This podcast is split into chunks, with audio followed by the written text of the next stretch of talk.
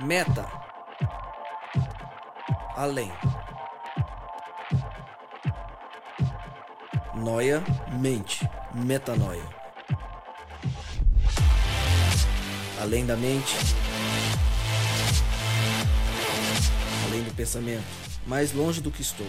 Muito mais do que sou. Novas ideias. Novas convicções. Relevância.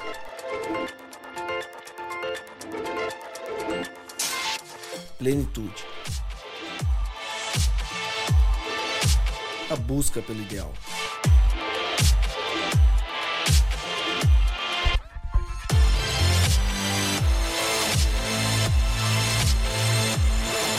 Metanoia.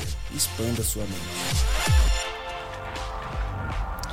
Seja muitíssimo bem-vindo à oitava parte da série sobre o Sermão do Monte. Essa, uma série que a gente resolveu fazer um pouco mais longa, já são oito partes, porque tem muito tema interessante, muito tema importante e relevante para que a gente possa expandir a mente juntos. E chega a hora de expandir a mente mais uma vez. Podcast Metanoia 61 está no ar e, como eu sempre digo, meu nome é Lucas Vilches e estamos juntos nessa caminhada.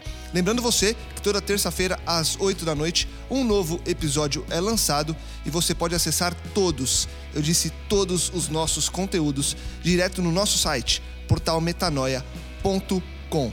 Como o tema é longo, como tem muita coisa para falar, vamos direto para o nosso time, direto para o tema, para que a gente tenha muito e muito tempo para discutir sobre o que a Bíblia tem para nos mostrar. Hoje, convidados à mesa, time montado, Marcele Fradeschi. Bem-vinda de volta.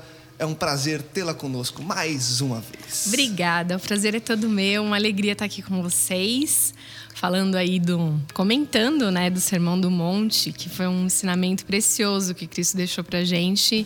É uma alegria, um privilégio, uma responsabilidade bem grande. Haja responsabilidade. Haja. E ele sempre ao meu lado, Rodrigo Maciel. Seja bem-vindo, Rodrigo. Muito feliz de estar aqui de novo mais uma vez. É, é um privilégio né, estar com pessoas tão queridas aqui. Lucas, que é um amigaço meu. Eu acho que talvez eu possa dizer que eu tô com talvez os meus dois melhores amigos sentados ah, nessa mesa aqui. Eu tenho muita bonita. alegria disso. Uhul! Ah, então hoje vai fluir. Vamos falar sobre amizade. Vamos mudar o tema. Isso. Hoje a gente vai falar sobre a Vamos falar sobre amigos. Isso. Amigos, Uma declaração de amor em rede nacional. A gente ama você, Rô. A gente ama mesmo, Rô. Bom, como eu disse, hoje é a oitava parte dessa série que começou lá no episódio 54. Então, se você chegou hoje, alguém apresentou o podcast para você agora no 61, meu convite é que você dê um pause volte no 54 e comece episódio a episódio para você entender toda essa dinâmica que a gente tem feito com relação a esse tema. Então hoje a gente continua esse mergulho profundo nesse sermão tão especial feito por Cristo Jesus.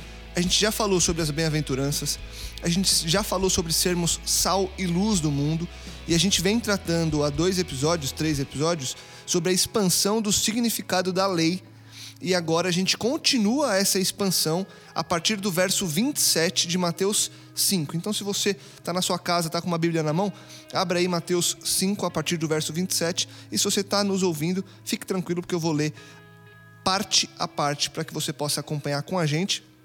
Começando a partir do verso 27, Jesus vem falar sobre o adultério. Eu vou ler e a gente começa a nossa discussão. Então, a partir do verso 27. Vocês ouviram o que foi dito não adulterarás. Mas eu lhes digo: qualquer que olhar para uma mulher para desejá-la, já cometeu adultério com ela no seu coração. Se o seu olho direito o fizer pecar, arranque-o e lance-o fora. É melhor perder uma parte do seu corpo do que ser todo ele lançado no inferno. E se a sua mão direita o fizer pecar, corte-a e lance-a fora. É melhor perder uma parte do seu corpo do que todo ele ir para o inferno. Até então, havia uma concepção do que é o adultério, que era é, só o ato em si. E aí Jesus vem dizendo que só de você pensar, você já pecou, só de você pensar, você já adulterou. Como lidar com isso? Como lidar com, entre aspas, esse peso? Como, como ponderar o que Jesus disse? Ou como entender isso é, no significado que ele queria trazer? É, eu creio que o que Jesus está dizendo aí, ele aprofunda um pouco o entendimento, porque na época os fariseus, com toda a lei, eles tentavam colocar algumas, algumas travas, algumas regras que facilitassem o entendimento da lei, mas de forma muito superficial. Ou seja, os fariseus, é, quando perguntaram a respeito disso, na verdade eles estavam buscando uma resposta para aquilo que eles tinham no coração deles, que era só o fato físico. Uhum. Mas o que Jesus vem ampliar é, é que ele amplia para o olhar ele, e ele amplia para o pensamento, né? São, são duas ampliações subsequentes, né? Jesus vem dizer que o adultério não, não é só o, o, o, próprio coito, vamos dizer assim, né? O próprio ato sexual em si, mas o simples fato de você olhar com o coração desejoso, né? E o pensamento a respeito dessas coisas uhum. já configuraria essa questão do adultério. Então, como é, respondendo talvez a sua pergunta do meu ponto de vista, como, como que a gente lida com isso? A gente lida com isso nessa perspectiva aprofundada, né? Então, para começarmos a falar de, de adultério, a gente tem que entender que adultério não é só o simples fato físico, mas é também o olhar e o pensamento. É, quando a gente olha né, para os relatos que a gente encontra na Bíblia dos fariseus, eles eram muito preocupados com a prática e esqueciam da essência, na verdade, a intenção que está movendo uma prática. E a Cristo alerta-os sobre isso. Não, a, a, prática, com certeza, ela é resultado de algo que já começou muito antes, que está lá relacionado à sua intenção, onde você demorou o seu olhar. Então, tem tudo isso, como o Rodrigo falou. Vai do olhar ao pensamento, a um sentimento que leva uma ação. Né? E, aí, e aí Cristo deixa bem claro. E aí ele é muito direto no sentido de se o seu olho te faz pecar, arranca-o fora.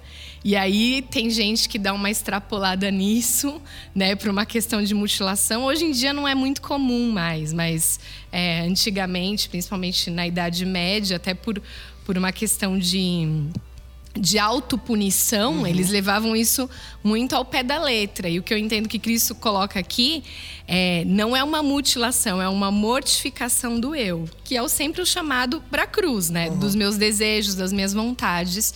Então, acho que vai mais por essa linha.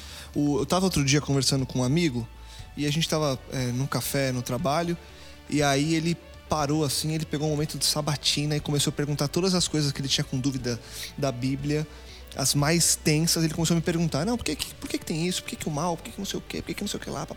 E ele conhecia muito, então ele ia usando talvez o que ele aprendeu durante a vida para soltar ali e tentar achar respostas. Eu falei: cara, eu não vou te dar as respostas, não vou te convencer de nada, mas o que eu sei a respeito dos temas que você está perguntando é isso, isso, isso. E aí chegou uma hora que, falando sobre pecado num geral, é, eu tratando um pouco da graça, de não ser um peso, ele trazendo como um peso, ele falou que nem aquele negócio do adultério, ele falando, né? É, de você só desejar, você já adulterou. Cara, se a Gisele Bündchen passar aqui, ele falando, eu vou desejar ela. E para mim, é, cara, não tem como eu não desejá-la. E isso, isso não é muito pesado? Ele perguntou para mim. E aí eu repasso para vocês. Não, não da mesma maneira, mas ele trouxe uma perspectiva que talvez muita gente pense que como que eu não vou desejar seja homem, seja mulher, algo que a minha carne deseja. Como que, como que eu moldo a minha mente para que isso não aconteça? E aí a pergunta dele que faz sentido é: isso não faz a minha vida ser muito pesada? Eu não poder olhar com o olhar? E aí eu falei para ele, falei, na verdade, quando você entende o que você é em Cristo e o que Cristo quer ser em você, a sua cabeça já nem pensa nisso porque você vai moldar sua cabeça a não olhar para uma mulher com desejo, seja ela muito bonita, seja ela é, com um corpo escultural, enfim, não, não importa. Para vocês, como lidar com isso? Com o que o mundo crê que é normal, o desejo, e como mostrar para as pessoas que é sim um equívoco olhar para as pessoas com desejo, não sendo ela a sua mulher ou o seu marido. Eu acho que um ponto importante aí é o seguinte: o que me ajudou muito a compreender isso é a mudança é, da seta da intenção pelo qual a gente busca ser é, busca a santidade perante Deus, entendeu? Porque quando a gente está buscando a santidade no, no, intuito de tipo assim, não, é para eu não pecar, para Deus não me desaprovar, é, a gente não vai conseguir compreender essa pergunta e eu acho que a pergunta dele vai ter muito sentido nesse, nessa, uhum. nesse caminho. Agora, quando você entende a perspectiva do seguinte, ao desejar aquela mulher, ao desejar a Gisele Bündchen numa passarela de, de moda, num, numa São Paulo Fashion Week, por exemplo. Ao desejar uma mulher como aquela, eu tô olhando para ela como um produto e não como minha irmã. Entendeu? Então o problema não está é, no pecado que eu cometo e o quanto isso vai me prejudicar com Deus. Está no pecado que eu cometo contra meu irmão. Uhum. Então eu acho que a grande conversão não é só a conversão a Deus, mas a conversão a meu irmão. Porque eu não posso olhar para a Gisele Bündchen e tratar ela como produto. Mesmo que a própria mídia, e talvez ela mesma tenha se colocado nessa situação, né? É, porque veja, ela oferecendo esse trabalho, é, pode ser que muitas das suas boas intenções não se referem assim. Eu não vou fazer esse trabalho para que todos os homens me cobissem e prejudiquem seus casamentos. É muito provável que ela não pense isso. Uhum. Né? Talvez ela esteja inserida no mercado que talvez proporcione coisas desse tipo, mas talvez não seja a intenção do coração dela. E mesmo que fosse, é, embora as intenções estejam é, inversas do lado de lá, eu não sou, eu não tenho o direito de, de, inverter, de inverter isso aí, entendeu? Aqui. Então, eu, eu creio que o, que o que ajuda a mudar muito é olhar do lado de lá. É o mesmo caso da pornografia. Como esse seu colega perguntou a respeito desse tipo de adultério, muitos perguntam a respeito da pornografia. Porque fala, não, mas a pornografia, eu tô só vendo ali uma foto, eu tô vendo um vídeo, que aqui tem, o que, que tem de mal nisso? Né?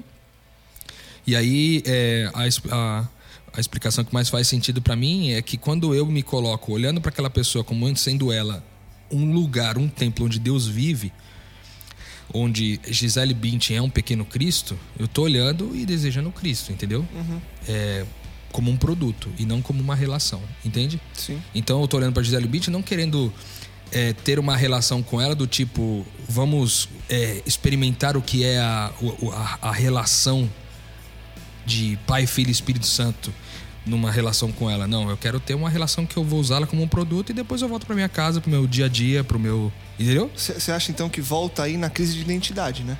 Certamente. Porque quando a pessoa entende quem ela é e o que ela tá fazendo aqui, ela muito provavelmente vai olhar pro irmão, pra irmã, é com o olhar que ela deveria olhar e não com o olhar é, carnal, o olhar de desejo, né? É, não olhando pensando em mim, mas pensando no outro, né?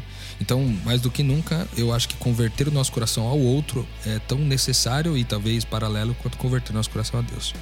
É, concordo plenamente com o Rô, porque hoje a gente encontra muito essa questão, não só hoje, eu acho que sempre, uhum. principalmente da mulher, é, como um objeto sexual e não como uma filha de Deus, né? É, o homem é muito visual, então isso acaba se tornando uma desculpa, porque é como que eu vou olhar e não vou desejar. E essa perspectiva eu acho perfeita. Agora, eu acho que é, as pessoas todas encontram dificuldades e elas sabem os seus limites e os seus gatilhos. E eu acho que a gente tem que se policiar nesse aspecto. É, é, para é, vigiar as nossas intenções. Então, por exemplo, no caso que o Rodrigo citou da pornografia. Se eu sei que eu já tenho uma tendência, isso é algo que me atrai, ainda que eu tenha essa mentalidade, às vezes eu posso me desfocar dela. Então eu tenho que começar a tomar alguns cuidados, do tipo. É, talvez criar bloqueios na página, na, na, na página para evitar que certos pop-ups pulem na minha frente ou para evitar que eu realmente entre nesse tipo de página, entendeu? Então acho que a, cada um conhece os seus limites e os gatilhos. A gente tem que começar a se observar e analisar para começar a bloquear isso na nossa vida, para tornar essa, essa questão da nossa identidade, inclusive, mais clara. Porque quando a gente se coloca vulnerável às situações e se permite, muitas vezes a gente acaba vencido por elas. Né? Por essas tentações, digamos. Acho que de forma prática, me vem um exemplo na cabeça enquanto a Marcelinha ia falando me, me veio o exemplo do carro automático. Né? O carro automático, é, ele já vem com uma trava natural que é ele só liga se estiver no P, que é no P de parado. Por quê? Porque se ele ligasse no D, que é do, do, do carro em funcionamento, andando, já sairia, já, já sairia andando e provavelmente criaria muitos acidentes. Entendeu? Então, é, o que a Marcela está dizendo, de forma bem prática, eu gostei bastante do exemplo porque foi extremamente prático, de, de origem na, é, do dia a dia da gente. É, cara, em relação a esse lance da pornografia, por que não colocar alguns bloqueios na, no, se você sabe que você tem grande dificuldade com isso, por que não colocar alguns bloqueios de forma que o seu motor só funcione no P, entendeu? Exatamente. Uhum, uhum. É, e não, não no, no, D. Então achei interessante essa visão que a Marcela trouxe. Legal, gostei da analogia. É, muito boa, muito funciona boa. bem. O, uma pergunta que é, surge é, muitas dessas perguntas que esse meu amigo me fez, E muitas dessas posturas que a gente está acostumado a ver vêm de homens, de mulheres menos. É, talvez as Talvez que, menos declaradas. menos né? declarado. É, sendo isso algo mais explícito com o homem, o homem que está ouvindo a gente agora fala: é, mas aí é fácil falar, porque não estão vivendo o que eu vivo. A pergunta que eu quero fazer é: mediante Cristo, talvez a resposta seja meio óbvia, mas eu acho que vale a pena a gente, a gente falar sobre. É, haveria diferença, porque a gente sabe que na sociedade onde a gente está inserido, uma sociedade que é machista, uma sociedade onde o homem ele se coloca numa posição, entre aspas, acima da mulher. O homem se coloca acima da mulher, trata a mulher como um produto. Então ele vai para um São Paulo Fashion Week não para ver a roupa e não para ver a arte. Ele vai para ver a mulher de biquíni e fala: Nossa, que mulherão! E eu quero ver mais mulheres assim. E não é só no São Paulo Fashion É, Week, não. né? É. Não, é na rua, em todos os É, é momentos. tô pegando só o gancho, mas enfim, é, a qualquer. Ontem mesmo, eu tava esperando, tava com a minha esposa, a gente parou pra ir numa loja, eu fiquei no carro, e eu lembro de uma cena, passou, tinha uma academia, passou uma mulher da academia, é, sentido contrário do carro, e tinha um cara de frente pra mim, e o cara tava olhando pra rua, ele começou a olhar pra mulher, a mulher indo embora, e ele assim, ele quase caiu olhando pra mulher. Então assim, essa é uma atitude Comum. comum, natural. E aí a pergunta que eu faço é: como que o homem e que a, aí a mulher que estão ouvindo a gente, que não tem ainda o entendimento da identidade dele de filho de Deus, conseguem lidar com isso de uma maneira mais próxima ao que Cristo é, mostra, sem deixar com que o senso comum vença? Porque o senso comum é: ah, você é homem, não, então tudo bem, não tem problema. E você é mulher, nossa, que absurdo você tá olhando ou você tá é, adulterando no seu coração. Como que a pessoa que está um pouco mais distante consegue compreender, ou a pessoa que já entendeu consegue passar essa visão para um amigo, para um conhecido, enfim, que ainda esteja um pouco distante dessa, dessa raiz bíblica, essa raiz de Cristo?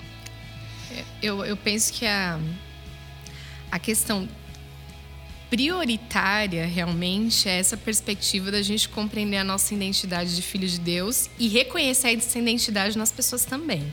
Eu acho que isso é o principal.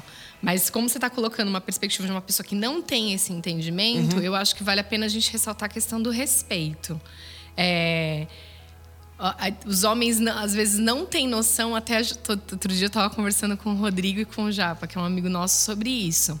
Como a mulher, por exemplo, que é o caso que a gente está usando aqui principalmente, mas não é só a mulher, mas a mulher, acho que em maior escala, sofre por isso, se sente desrespeitada e literalmente um objeto, como, por exemplo, aquele frango de padaria que fica girando em frente ao forno e o, e o cachorro fica babando. Quando ela é tratada desse jeito, sabe? Ela é como se ela não tivesse, não merecesse o mesmo respeito, respeito que qualquer homem.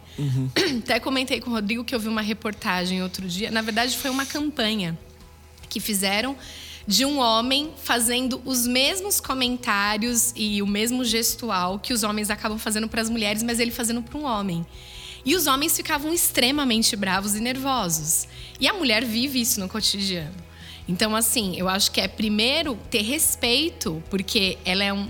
a- além de filha de Deus, que é o que a gente está excluindo nesse momento do papo, ela é um ser humano que res- merece respeito, assim como você. Você não gostaria de ser tratado por esse. Se uma mulher olhasse, o cara até achar. Ah, tô bonitão na foto, entendeu? Mas por um homem ele não gostaria. Então acho que tem que ter essa questão de se colocar um pouco no lugar da pessoa. Eu gostaria de, de passar por isso que eu tô fazendo ela fazendo passar. Entendeu? A mulher vive um conflito de medo, de, de sofrer estupro, de ser assediada. Num país machista como o nosso, não só o nosso, existem muitos outros. Né? Então eu acho que pensar na questão do respeito é uma coisa fundamental. Eu gostaria de, de ser tratado exatamente assim. Boa, Eu acho que é- esse é um começo. boa, muito bom, muito bom. É, podemos avançar? Cara, eu só queria falar mais uma Vai coisa lá. a respeito desse assunto aí, que é o seguinte. É, uma vez que a gente é, entendeu até nesse aprofundamento de Cristo, quando ele fala do olhar e do pensamento, eu acho que há uma dupla responsabilidade pra gente que é filho de Deus, uma dupla responsabilidade é, dos dois lados, que é o quê? Um é de não cair no erro do pecado, ou seja, é, de evitar essas ciladas, né? Mesmo que às vezes você tenha que mortificar, como disse a, a Marcelinha, o- os seus olhos, impedindo e colocando no, no câmbio automático sempre na marcha, na, na marcha P ali. é, não somente isso, mas também não provocar no outro a possibilidade de do outro pecar, entende? E aí eu, aí eu acho que tem duas frentes, tanto da mulher quanto do homem. Por exemplo, a mulher, ela sabe quando ela tá se vestindo como alguém atraente e ela sabe quando ela tá se vestindo de forma a ser extremamente né? sedutora, entendeu? É, verdade. Esse é um ponto. O homem é a mesma coisa. Talvez eu acho que aplica-se também a questão visual, com certeza, mas se aplica também a outras questões. É que, que é, diferente dos homens, as mulheres talvez tenham um, um, um aspecto mais do- da questão da atenção, ou até mesmo da questão da segurança, né? Então, o homem, ao talvez tentar propor alguma coisa desse tipo, ele sabe também quando ele está sendo é, ele mesmo e quando ele está causando uma sensação, provocando uma admiração é, desnecessária em alguém, entende? Então, eu acho que há uma, uma dupla responsabilidade, tanto para homem quanto mulher, que acho que tem que ser considerado no reino de Deus. Porque, é, por que, que eu, eu vou fazer meu irmão pecar se eu posso optar de maneira a não fazer, entendeu? Ah, ok, mas é pecado é responsabilidade dele. Tudo bem, cara, mas por que, que não. Por que você não ser o carro automático, entendeu? Porque você não ser o carro automático do tipo, cara, no- comigo só vai funcionar quando for no D. Quando tiver no P não vai funcionar. Ou seja, por que não me manter no P enquanto eu puder? Por que ter que colocar no D até que. Então eu acho que isso vale a pena ser ressaltado aí. Legal. É, eu queria colocar só mais uma coisa que eu acho que, voltando um pouquinho no que eu falei, que o Rodrigo falou agora também, é a questão de a gente vigiar e procurar eliminar coisas que pareçam até inocentes, mas que a gente sabe que são gatilhos para essa questão de provocar, de seduzir, de uma forma que eu sei que é ilícita. Entende? Então, acho que é, é- é ter esse cuidado realmente porque a gente vai estar alimentando fontes de tentação se a gente não agir dessa maneira. Então, acho que para obedecer é, esse ensinamento de Cristo, a gente também precisa se policiar e começar a agir nesse sentido. É, de, de observar aquilo que tem sido gatilho para mim e começar a minimizar ou de verdade eliminar. né? Mais uma coisa. Não, não, Desculpa, vambora, me veio à mente, mas eu acho bastante importante também a respeito da questão do adultério. Uma coisa que é altamente comum, que se conversam em rodas de amigos, principalmente entre os homens, não sei muito entre as mulheres, porque talvez a Marcelinha possa dizer aqui, mas no geral, né, é, o que se conversa muito é o seguinte: um tipo de adultério que não é muito comentado, que não é a pornografia, que não é o pensamento da mulher na rua nem na Fashion Week, mas que, por exemplo, é o adultério de quando você é casado e ao se relacionar sexualmente com, a- com o seu cônjuge, você pensa em outra pessoa, entendeu? Que às vezes é foco é, de pornografia, porque você se lembra daquele filme e, tenta fantasiar uma determinada coisa na sua cabeça que na verdade no físico não tá rolando, né? Ou até mesmo de pessoas que próximas que você tinha interesse e desejo e que você eventualmente utilizou ali nos seus fetiches, na sua, no seu pensamento. De aquela- qualquer forma, foi alimentado. de qualquer forma, De foi alguma alimentado. maneira. né? Você alimentou com o olho em algum momento, que o olho foi o que trouxe a, a coisa, e aí na hora você tá em pensamento, na verdade, adulterando, mesmo que no ato sexual você esteja com a sua, o seu cônjuge, né? Isso vale tanto para homem quanto para mulher também. Então acho que vale a pena a gente ter essa atenção. E cara, você fala assim: "Ah, mas os pensamentos são quase que inevitáveis", o que não? Porque os pensamentos são frutos do que você viu, o que a Marcela viu. Então, é, cara, você sabe que se olhar é um problema que vai te gerar lá na frente. Cara, não olhe, simplesmente isso. Tenta fazer esse esforço para não olhar. E lembre-se que isso só pode ser espiritual, porque de fato é o Espírito Santo nos ajudando a vencer isso aí. Boa. No- na continuação do texto, é, Cristo vem falar sobre casamento e divórcio. Para você que está ouvindo a gente, a gente é, lembra aqui que a gente fez um episódio só sobre casamento, lá no 42, numa série sobre relacionamento, que a gente falou sobre namoro, sobre a vida do solteiro e falamos sobre a vida dos casados, lá no episódio 42. Aqui a gente vai tratar, é, é óbvio que a gente esbarra dentro do casamento, mas a gente vai tratar sobre o divórcio, que é o que traz mais é, a fundo essa parte do texto do Sermão do Monte. E eu vou ler agora, antes da gente conversar, todos aflitos para falar sobre esse tema aqui. Então, vamos lá. Foi dito: aquele que se divorciar de sua mulher deverá dar-lhe certidão de divórcio. Mas eu lhes digo que todo aquele que se divorciar de sua mulher, exceto por imoralidade sexual, faz que ela se torne adúltera. E quem se casar com a mulher divorciada estará cometendo adultério. Antes de começar a gravar, a gente conversou um pouco sobre a complexidade desse tema, sobre a dificuldade de falar nesse tema, até porque normalmente hoje quem escolhe se divorciar passa por um momento extremamente delicado, então não dá pra gente ficar é, simplesmente apontando ou julgando, então a gente tem que tratar de uma forma é, com muito cuidado e foi por isso que a gente estava conversando antes do como lidar com esse tema. Por que que realmente na cabeça de vocês é, especificamente é um tema tão difícil? O que que a Bíblia traz nesse ponto que é, que é complicado de colocar em prática ou que quando colocado em prática hoje em dia soa como algo é, muito diferente ao que o senso comum diz, enfim, como vocês olham para esse tema do divórcio especificamente? Cara, é complexo. V vamos é. pensando, falando com muita calma, a gente com muita vai calma, indo. muita calma. muito- porque assim, a gente se preparando pro tema aqui, é, eu percebi que é um tema muito mais complexo do que eu imaginava que era, entendeu? É, porque o que acontece? Envolve em duas perspectivas. Uma, o símbolo do casamento, essa união, essa vontade de Deus de tornar duas pessoas uma pessoa só. né? E aí a gente entende lá, quando volta lá em Gênesis 5, lá quando você vê que Jesus, quando Deus diz assim, é, foi eu criei o homem e criei mulher e homem e os chamei de Adão, ele tá falando de uma pessoa, né? Ou seja, uma pessoa formada por dois, entre aspas, indivíduos. Então, quando você tá falando de um símbolo, é um símbolo muito importante, vamos dizer assim, para não o casamento pensando em cerimônia, mas o casamento como instituição, né, como algo que é muito importante. Então, o problema maior é o seguinte: esse, uma coisa é o símbolo, né? E outra coisa são as pessoas envolvidas. Por isso que você falou, tem, há uma sensibilidade necessária para se tratar desse assunto. Biblicamente falando, a questão é, é tipo assim, a regra é uma. Cara, você só tem direito de separar se você efetivamente é, adulterou ou você sofreu um adultério por parte do seu cônjuge. É, só que esse assunto é extremamente complexo, porque com o passar dos anos, é provável que naquela época a coisa era mais velada do que é hoje. Como hoje tem uma, uma vasta forma de comunicação, como a própria web, a televisão, o rádio, então você. As pessoas têm liberdade de opinião, podem falar, as mulheres têm oportunidade de opinião. Então, num geral, é, você percebe que existem situações no casamento que são é, tão complexas quanto a questão do adultério, entende? Como, por exemplo, os abusos, principalmente os abusos de violência e os abusos morais, que fazem com que as pessoas é, sofram a, ta- a tal ponto que, que cheguem a ficar doentes, a sofrerem é, questões é, até psicossomáticas, vamos dizer assim, é, e, e sofrem demais com isso. Então, há esses casos todos para administrar, entende? Então, por isso que eu acho que a gente tem que ser bem sensível nesse caso, porque é, não dá para girar e falar assim, não, cara, é uma regra, você tem que morrer sofrendo violência física do seu marido. Tipo, é uma coisa que não. Primeiro, que é um crime, entende?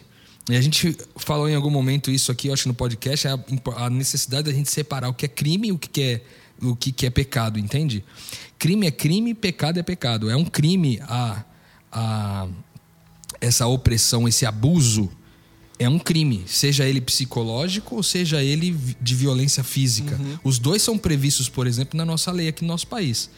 Existem países que não têm essa lei, cara. Existem países no Oriente Médio, por exemplo, que a mulher, ela, ela- cara, se o cara quiser bater na mulher dele, ele pode bater e ninguém vai poder reclamar nada, entende? É, inclusive no próprio tempo bíblico era exatamente assim. A mulher era tida como é, um objeto, ela não tinha voz, ela não tinha vontade, ela simplesmente tinha que obedecer ao Senhor.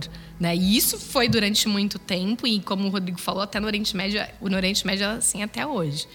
É, e eu penso que a sensibilidade nesse assunto é porque a gente não pode relativizar um assunto que está muito claro na Bíblia e ao mesmo tempo a gente lida com seres humanos diversos e situações diversas que é muito complicado você aplicar uma regra porque a gente não sabe a história e como o Rodrigo falou é, o momento que a pessoa vive pode estar vivendo uma violência doméstica uma violência moral que está matando a pessoa e um dos mandamentos é não matarás Aham. então, assim, a gente. É, é complicado tratar dessa questão porque aqui Cristo está sendo muito enfático. Que o único motivo, a única exceção para um, para um, um caso de desfazer um casamento, né, para um caso de divórcio, é a questão do, do adultério. E aqui também acho que é legal a gente contextualizar que ele estava falando para os fariseus que em massa eram representados por dois rabis, né?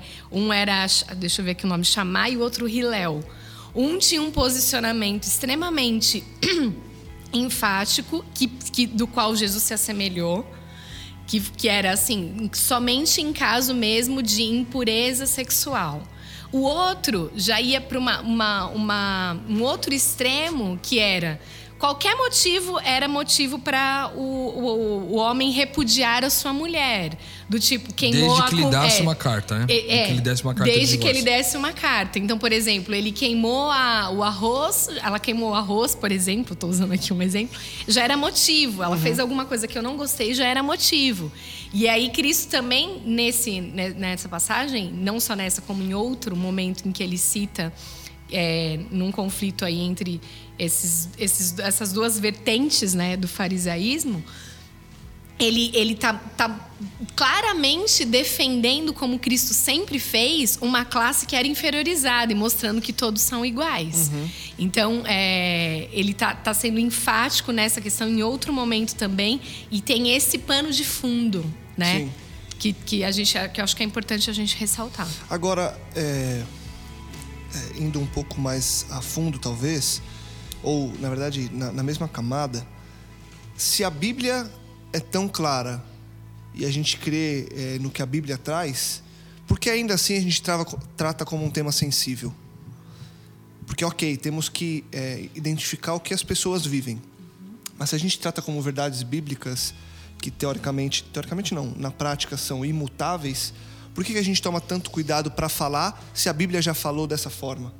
É porque, veja só, eu acho que depende muito da maturidade das pessoas, entende? A maturidade, quando eu digo a maturidade em relação ao reino de Deus, a sua uhum. maturidade espiritual. Por quê?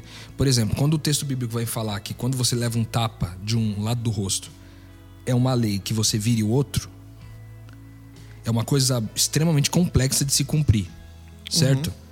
Então, assim, quanto maior o seu nível de maturidade, maior a, a, a propensão a você acertar nesse passo aí, né?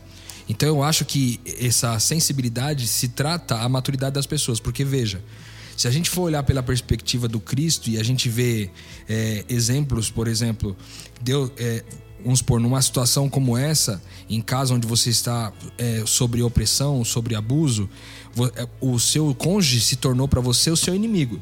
Certo? Uhum. E o que, algoz, que é... né? O algoz. E como que a, a, a palavra de Deus diz pra gente tratar o nosso inimigo? Você entende? A palavra de Deus diz pra gente orar por ele, pra gente fazer o bem por ele, pra gente abençoá-lo, entende? Então, é, para virar o outro lado do rosto. Então, é, só que isso requer maturidade, cara. Claro. Entendeu?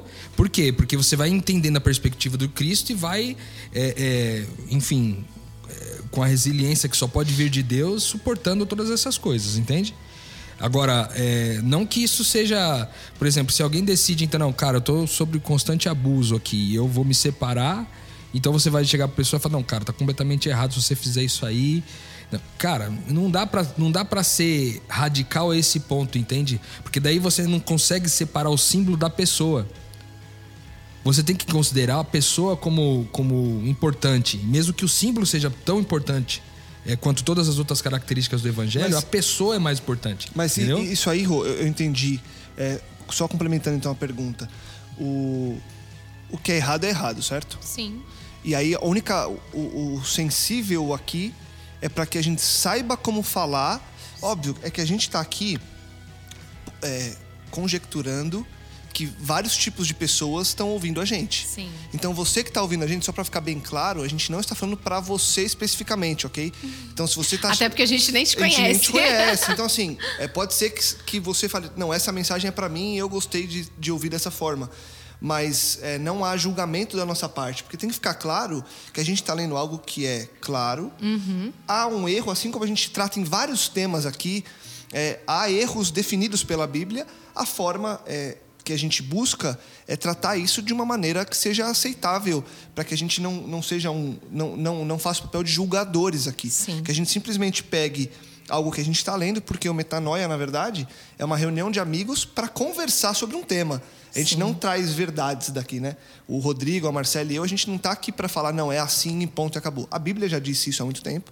A gente só tá tratando de uma forma sensível para que você não se sinta julgado e para que você não se sinta, nossa, então eu tenho que fazer isso, se eu fizer eu tô errado, vou morrer. Não, é, há um erro, mas a gente quer mostrar que há formas de lidar com isso. Sim. É por aí, né? Sim, eu até ia colocar aqui é, o que eu acho que o que torna esse tema talvez mais sensível é um estigma que ele traz. Porque assim, Cristo trouxe, vamos trazer aqui dos Dez Mandamentos, que foram ampliados aqui no Sermão do Monte. Ele não colocou um peso maior para um do que para outro. E há alguns, alguns é, versículos anteriores, alguns podcasts anteriores, a gente falou que o matar ele se ampliava para quando você matava uma pessoa é, falando mal dela. Exato. E, por exemplo, esse estigma para uma pessoa. Quantas pessoas fofoqueiras você conhece na vida? Nossa. Entende? Até e eu faço aí, fofoca às vezes. Sim, eu faço, todo mundo faz, entende? Eu minto, eu garanto que em algum momento da vida você também mentiu.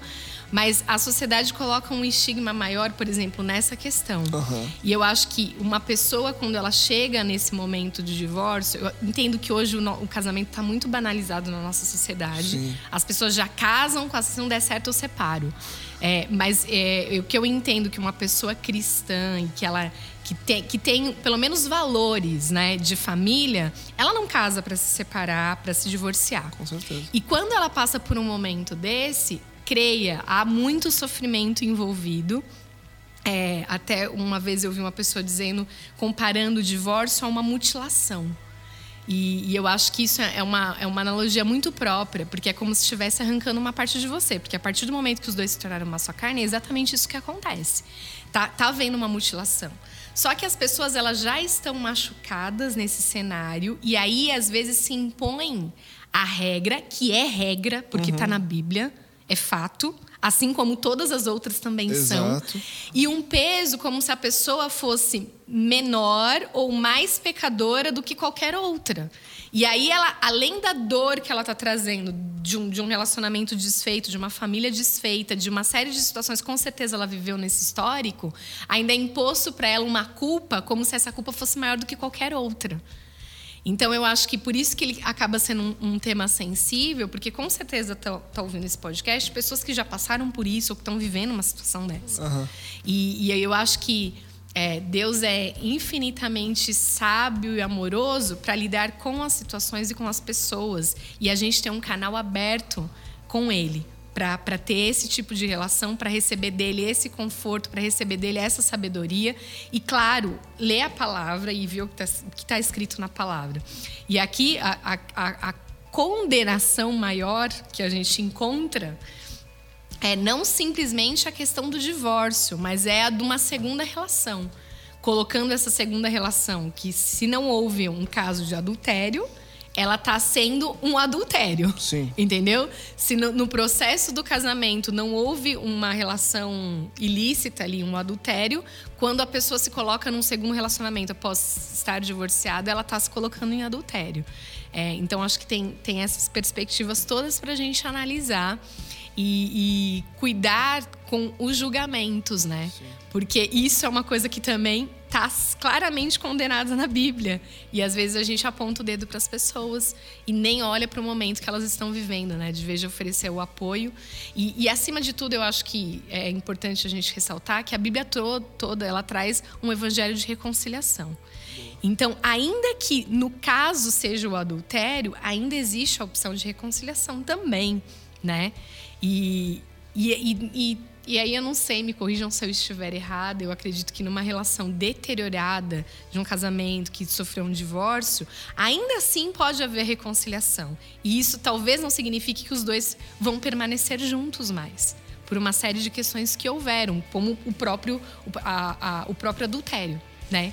Que talvez gerou uma quebra e talvez as pessoas não consigam reconstruir mas ela pode sim perdoar e viver uma relação é, de, de irmão mesmo, de uhum. irmandade de família de Deus.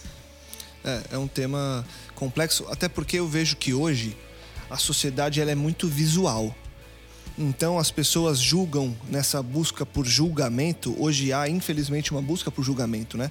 As pessoas elas andam nas ruas olhando para os lados, buscando coisas para julgar. Sim. Atitudes, pessoas, a cor da roupa, o jeito que ela anda, o jeito que ela faz. E aí quando você trata é, a Bíblia traz que os pecados eles são iguais perante Deus. Você pecou, pecou um pouquinho, pecou um montão, você pecou, ponto. Só que hoje em dia o problema é que as pessoas olham e julgam mais aquilo que é visual. E o divórcio é uma coisa visual, né? Sim. É você estar com uma pessoa, você não está mais. Nossa, ela não está mais com aquela pessoa. Vixe, separou.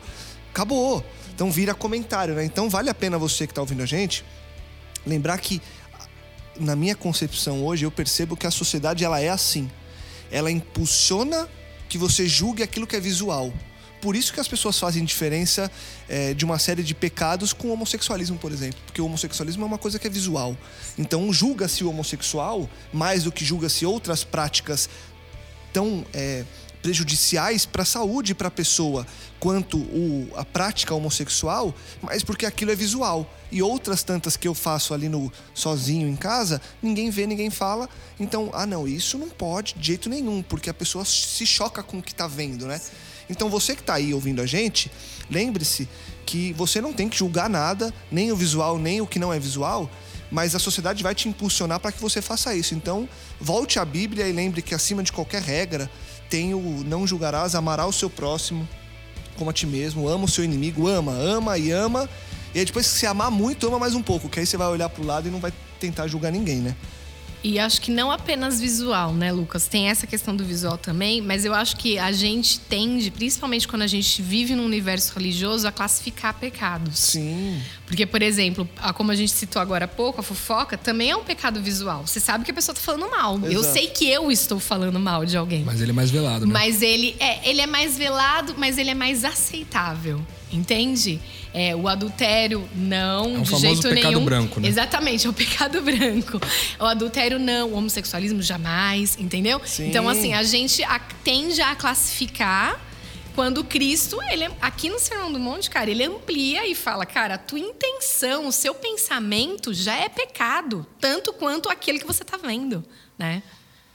Essa é uma reflexão pesada, né? Agora é importante lembrar o seguinte, porque quando a gente fala de divórcio, às vezes a Marcelinha falou é, que está ficando tão comum que as pessoas tão banalizadas que as pessoas, ah, vou casar, se não der certo eu separo. Então, nessa perspectiva, às vezes as pessoas querem, ao se casar, elas querem que a outra pessoa, o cônjuge, se torne, e eles passam às vezes a vida inteira orando, jejuando, se forem cristãos, orando, jejuando, para tornar o cônjuge alguém que ele não é.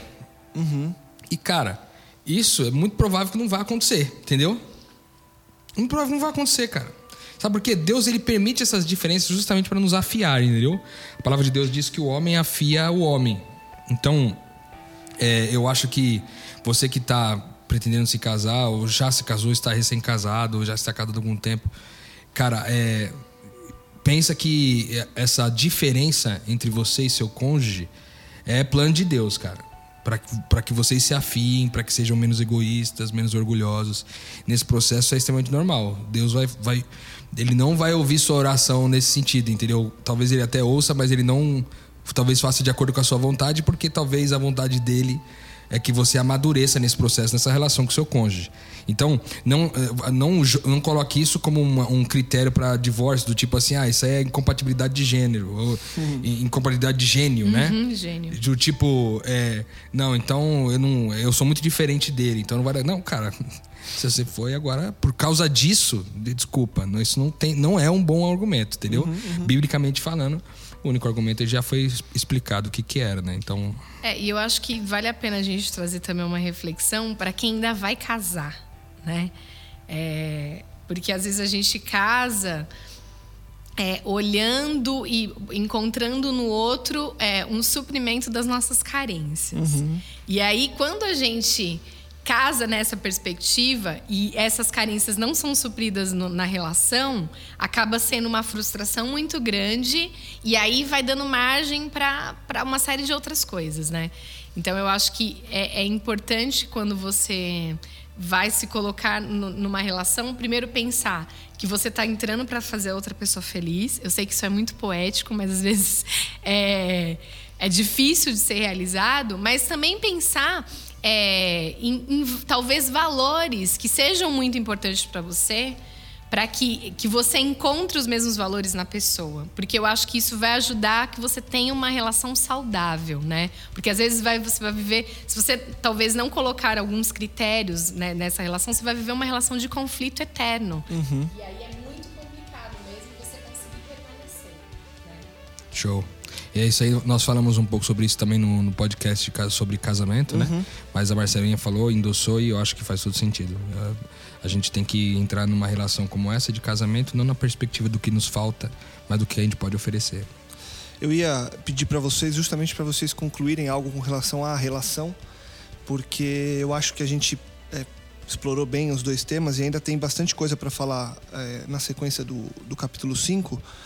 E eu queria propor para a gente continuar é, no próximo, a gente a partir de juramento, quando Cristo vai falar sobre juramento, vingança, amor aos inimigos, é, ainda tem muito tema, então não adianta a gente querer correr só para preencher um tempo. E como vocês já concluíram com relação é, com, essa parte do relacionamento, como lidar então com o relacionamento para que não haja, para que você lide é, de melhor forma com o adultério, com o divórcio, enfim, vocês acabaram falando. Vocês querem complementar algo a mais sobre a relação? Porque a gente tratou hoje basicamente sobre temas do relacionamento, né? Vocês têm algo a trazer?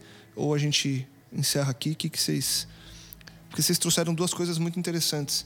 Mas tem algo a mais que vocês acham que é importante deixar claro para que a pessoa que está ouvindo a gente fale: poxa, era isso que precisava, era isso que eu precisava ouvir para entender um pouco mais de como lidar com esse lance do, do adultério, é, como olhar o, o, divórcio de uma forma diferente, ou como aceitar ou não aceitar. Enfim, cada um vai chegar numa conclusão. Mas algo a mais que vocês queiram colocar? Eu só queria adicionar que, se você voltar lá no podcast onde falamos sobre qual é a nossa missão é, a, nossa, a gente conceituou lá que a nossa missão é reconciliar, porque não é a nossa missão, mas é a missão de Deus que nós participamos, é reconciliar as pessoas com Deus e umas com as outras. É, e até mesmo reconciliar a gente, é, a gente com a gente mesmo. Né? Tem esses três, essas três vertentes. E por que, que eu acho importante lembrar isso? Porque no seu casamento você não pode se esquecer que você está, também está em missão, entendeu? Então, é, o limite que vai definir se, se já deu para você ou não, cara, é o Espírito Santo que vai falar no teu coração, entendeu? Mas saiba que você está em missão. E em missão, se o cara tá lá na China, se ele tá lá na Rússia, se ele tá num ambiente mais impróprio e, cara, ele tá em missão o tempo inteiro, independente do ambiente.